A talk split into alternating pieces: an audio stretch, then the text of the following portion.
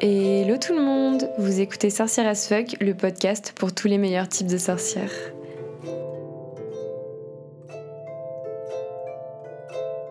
Hello tout le monde, c'est Sorcière as Fuck qui vous parle avec sa voix de malade parce que j'ai actuellement un rhume et c'est terrible, je n'arrive pas à m'en débarrasser, ça va faire deux semaines que je suis malade, c'est horrible, mais c'est toujours un plaisir d'enregistrer et j'ai adoré tous les retours que j'ai eus de votre part. Vraiment, c'est, vous êtes tellement bienveillants. Merci, quoi. Merci. Et du coup, aujourd'hui, comme d'habitude, j'aime aborder plusieurs sujets en même temps. C'est un peu ma marque de fabrique au final. Et comme de toute façon, vous l'aurez sûrement vu dans le titre, aujourd'hui, ce sera une pierre de légende, un minerai qu'on voit partout, un monument dans le domaine de la joaillerie, aka j'ai nommé l'œil de tigre. Ensuite, et parce que j'ai eu le débat il n'y a pas très très longtemps, j'aimerais euh, aborder tout ce qui va être la lithothérapie, comme médecine douce, avec les controverses et les abus qu'il peut avoir euh, sur ces pierres qui guérissent. Alors vous voyez pas, mais j'ai mis ce mot entre guillemets avec mes doigts. Mais du coup, j'aimerais vraiment parler des dérives en fait de la lithothérapie. C'est parti.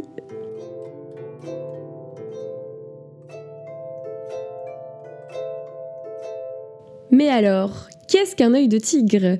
L'œil de tigre est une pierre au nom un peu mystérieux, aux couleurs vachement envoûtantes et possédant de nombreuses vertus. C'est d'ailleurs pour cela que j'ai décidé d'en parler aujourd'hui. Et d'ailleurs, juste dites-moi qui ne voit pas à quoi ressemble un œil de tigre? Pour les rares qui ont dû lever la main, c'est une superbe pierre euh, jaune, marron, au reflet doré qu'on va surtout retrouver euh, dans des bracelets, des colliers, des bagues. Dans le domaine de la joaillerie, on la voit énormément. Mais pourquoi ça s'appelle œil de tigre. Pourquoi ce petit nom sympathique, me direz-vous? En Mésopotamie, cette pierre portait le nom de Oculus Bellus, Oculus pour l'œil, et Bellus qui était le nom du dieu de la fortune. Durant l'Antiquité, il existait beaucoup de pierres dites œillées, euh, parce que la forme et la couleur étaient semblables à des yeux d'animaux, euh, œil de chat, œil de serpent, œil de tigre. Mais l'appellation œil de tigre n'existe pas encore dans les pays d'Europe, à cette période de l'histoire. Normal, les tigres n'étaient pas du tout connus dans ces régions, et c'est pourquoi on suppose que le nom œil de tigre vient en fait des pays orientaux. Voilà. C'est pour, son petit nom. Ensuite, d'un point de vue euh, composition, l'œil de tigre appartient à la famille des quartzites et se compose de dioxyde de silicium. On peut la retrouver soit opaque, dans la plupart des cas c'est très opaque, mais des fois elle peut être légèrement translucide. Historiquement parlant, il existe de nombreux mythes et légendes autour de l'œil de tigre. Au temps de l'Empire romain, par exemple, les guerriers vont la porter comme une amulette de, de protection, de chance, de courage et de force. Ensuite, au Moyen Âge, on va l'utiliser notamment pour chasser la magie noire, se protéger des mauvais sorts. Et en fait, au 19e siècle, on trouve les premiers gisements de cette pierre euh, en Afrique du Sud. Et on pensait que c'était une pierre très précieuse, car très rare, vu que pas beaucoup de gisements. Donc elle se vendait à des prix exorbitants. Et au siècle d'après, on s'est rendu compte qu'il y avait également des gisements d'œil de tigre en Afrique du Nord. Et cette pierre est devenue une pierre semi-précieuse, euh, euh, pas très chère, euh, enfin une, pierre qu'aujourd'hui on peut trouver sur le marché à des prix tout à fait convenables.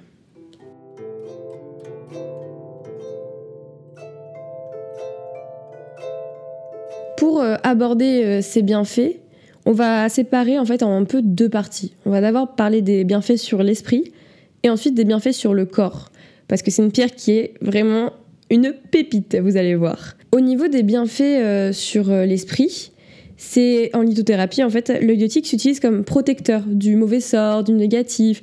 La pierre va jouer le rôle de bouclier, en fait, des idées, des idées négatives. Et ensuite, elle va renvoyer tout ce qui va être mauvaise onde, tel un boomerang à l'émetteur, en fait. Genre, non, je ne veux pas de tes mauvaises ondes, garde-les, tiens, je te les renvoie. Après, elle peut être portée soit en bijou, soit utilisée comme pierre brute. Moi, je sais que j'en ai par exemple une toujours dans mon sac, genre logique. Et elle favorise tout ce qui va être bonnes ondes et aider à la créativité. Elle aide à faire la différence entre les émotions des autres et ses propres émotions parce que du coup, on garde nos propres émotions à l'intérieur de nous et les émotions des autres, on va leur renvoyer, surtout si elles sont négatives, on ne les veut pas. Elle renforce la confiance en soi en réduisant les peurs et en permettant de vraiment faire une introspection de nos barrières émotionnelles dans les relations amicales et amoureuses, ça permet d'avoir une meilleure harmonie en fait, du coup, vu qu'on n'est pas du tout impacté par les mauvaises énergies des autres. Elle est en fait associée au soleil, à la confiance en soi, à la générosité et à l'ambition. Au niveau des bienfaits sur le corps, en fait, euh, je pense qu'il ne suffit pas d'avoir une petite pierre dans son sac. Là, il faut vraiment la porter euh, quotidiennement comme bijou, l'avoir sur soi en fait. Mais elle va avoir de nombreux effets sur la santé du corps, notamment favoriser la bonne santé des articulations.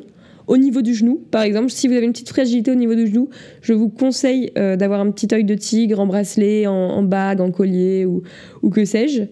Et elle va également permettre de réduire euh, tout ce qui va être problème de digestion, lutter contre la digestion difficile en fait, parce que alors ça c'est euh, une interprétation, mais en clair, comme vous n'êtes pas torturé par les émotions des autres, du coup, les émotions négatives et stressantes qui influent sur le transit intestinal, qui est au final notre deuxième cerveau, euh, ne vont pas vous atteindre. Du coup, tout ce qui va être problème de digestion, le ventre noué, les maux de ventre et tout, ça va être pas mal bah, pour lutter contre tout ça. Et du coup, pareil, d'un point de vue stress, comme on est moins stressé quand on est censé la porter, il va y avoir euh, moins de problèmes euh, euh, artériels, hypertension. Voilà, en fait, ça fait une décontraction du diaphragme. Du coup, ça va stabiliser l'hypertension, réduire la tension artérielle et réduire aussi du coup les problèmes respiratoires, notamment. Bah, ça va. Si vous avez de l'asthme, pareil, je vous conseille d'avoir un petit œil de tigre sur vous, sur un petit bracelet, sur un petit collier, sur une petite bague.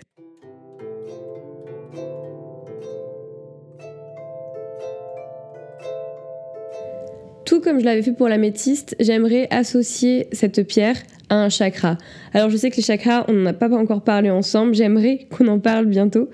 Mais euh, pour le moment, je vais vous dire quand même, l'œil de tigre est associé au chakra du plexus solaire parce que c'est celui qui régule en fait toute notre santé émotionnelle.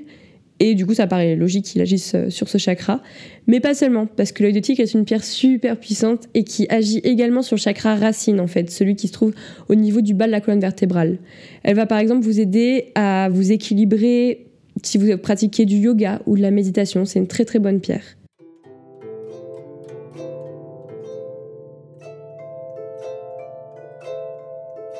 Mais alors, comment bien utiliser l'œil de tigre donc comme je vous l'ai dit, euh, d'un point de vue esprit, moi j'ai un œil de tigre toujours dans mon sac.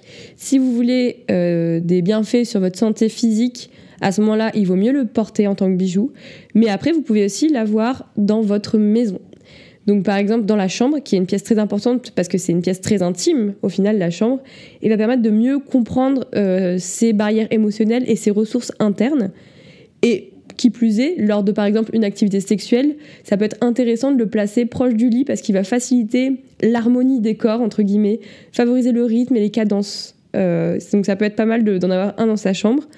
Également, on a parlé du fait que ça stimule la créativité. Alors, c'est pas la meilleure pierre de la créativité, mais ça peut être intéressant de le placer sur un bureau parce que ça va permettre de travailler plus intelligemment. Parce que vous n'êtes pas tout le temps sollicité par les émotions des autres euh, ou par d'ailleurs vos propres émotions.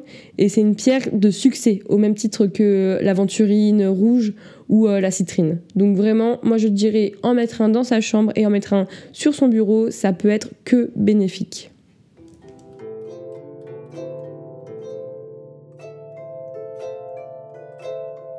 Du coup, vous avez vu, on a parlé de bienfaits sur l'esprit, de bienfaits sur le corps, de bienfaits d'un point de vue santé.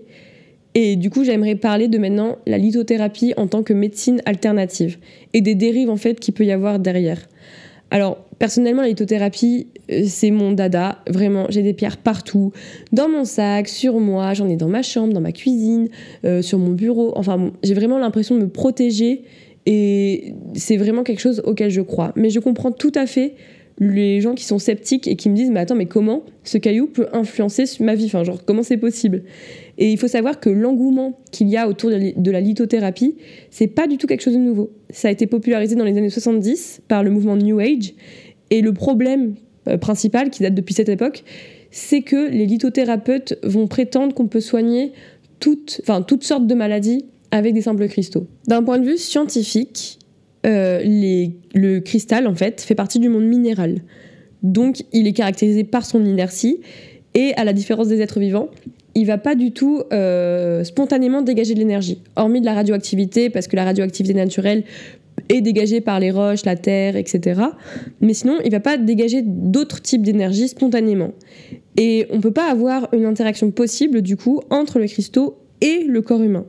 Mais je trouve que c'est assez réducteur parce que du coup, on définit l'énergie uniquement avec le terme scientifique, la définition scientifique qu'on connaît actuellement.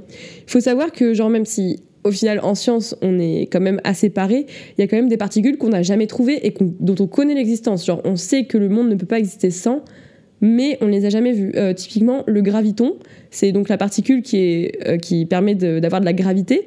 Elle est obligée d'exister. Elle, est, là, parce que la gravité, on la ressent tous les jours, elle existe, on l'a prouvé et tout. Mais on n'a jamais trouvé le graviton, qui est la particule, alors qu'on a énormément de moyens de recherche. Donc je trouve ça assez réducteur de cantonner le sens énergie à notre définition actuelle, qui est certes juste, mais peut-être pas complète. Donc voilà, c'est mon propre avis. C'est pour ça que on n'est pas censé. Aujourd'hui, c'est vrai que ça dégage pas spontanément l'énergie, mais peut-être qu'on connaît pas tout simplement l'énergie qui dégagerait, enfin que dégagerait un cristal spontanément. Évidemment, ça donne vraiment envie euh, quand on nous dit oui, je peux soigner cette maladie chronique avec ce cristal, je peux aider mes problèmes de dos avec ce cristal. Enfin, c'est vraiment, on est tous euh, tentés de croire qu'il existe des traitements miraculeux au mal dont on a du mal à se débarrasser, même si c'est juste des simples migraines ou des maladies plus graves. Parce que, en fait, en tant qu'homme, on a un un effet philosophique qui s'appelle la psychologie d'illusion de corrélation. Et que du coup, par exemple, si on va commencer à se sentir mieux en portant la pierre sur nous, même si ça n'a pas de lien, on va faire un lien. Donc ça, ça s'appelle l'illusion de corrélation. C'est humain, c'est une fâcheuse tendance qu'on a à faire de relier les événements les uns entre les autres, alors que bah, c'est pas forcément vrai. Mais du coup, voilà, c'est pas forcément vrai. Il n'existe pas, pas de, cristal miraculeux qui, quand on le tient, va faire en sorte qu'on peut se débarrasser d'une maladie grave. Du coup, d'un point de vue très personnel, si je suis malade, comme je suis d'ailleurs actuellement, euh, mais si je sens que je vais être malade, je ne vais pas me soigner uniquement par les pierres. Je vais aller voir un médecin. Parce que la, la lithothérapie, ça peut être une aide en fait à la médecine traditionnelle, mais euh, ce n'est pas un truc qui va vous permettre de vous guérir miraculeusement. C'est pas possible. Et je pense que si vous avez des maladies graves ou des problèmes et que vous endurez tous les jours des traitements assez compliqués, forcément la lithothérapie peut vous aider parce que d'un point de vue émotionnel, ça doit être terrible de gérer tout ce que vous avez à endurer en fait. Mais par pitié, allez voir un médecin. C'est pas ça qui va vous soigner, euh, vous permettre d'aller mieux instantanément. C'est ça en fait. Un médecin, c'est son métier, alors que une pierre, bah, ça reste quand même une pierre, malgré toute l'énergie qu'elle pourrait vous apporter. Mais après, je, vraiment, moi, j'y crois à 100% à la lithothérapie. Genre, prenez des pierres pour vous protéger, prenez des pierres pour gérer euh, vos émotions, prenez des pierres pour vous apporter de la créativité, oui, pas de problème. Mais si jamais vous êtes malade, allez voir le médecin. C'était euh, mon petit avis.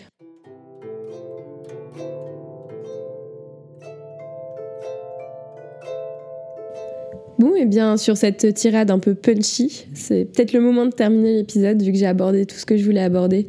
Je sais que j'ai été un petit peu violente dans la dernière partie, mais c'est parce que les gens qui, qui, vous disent que vous pouvez vous soigner exclusivement avec des cristaux, pour moi, c'est des charlatans qui décrédibilisent en fait tout ce que nous on a envie d'apporter d'un point de vue vibe, émotion, tout ce que vous voulez. Enfin, ça décrédibilise complètement nous les valeurs qu'on peut avoir, typiquement. Et du coup, sur ce, euh, je vous souhaite, j'espère que, cet épisode vous aura plu déjà, tout d'abord, que vous avez passé un bon moment, appris beaucoup de choses sur euh, l'œil de tigre, etc. Et euh, merci d'être de plus en plus nombreux, parce qu'on est de plus en plus nombreux, c'est trop cool, ça, je suis trop contente, j'ai reçu des petits mails et tout, c'est trop sympa. Et, et, je vous souhaite à tous bah, une excellente soirée, matinée, week-end, vacances, je sais pas. Allez.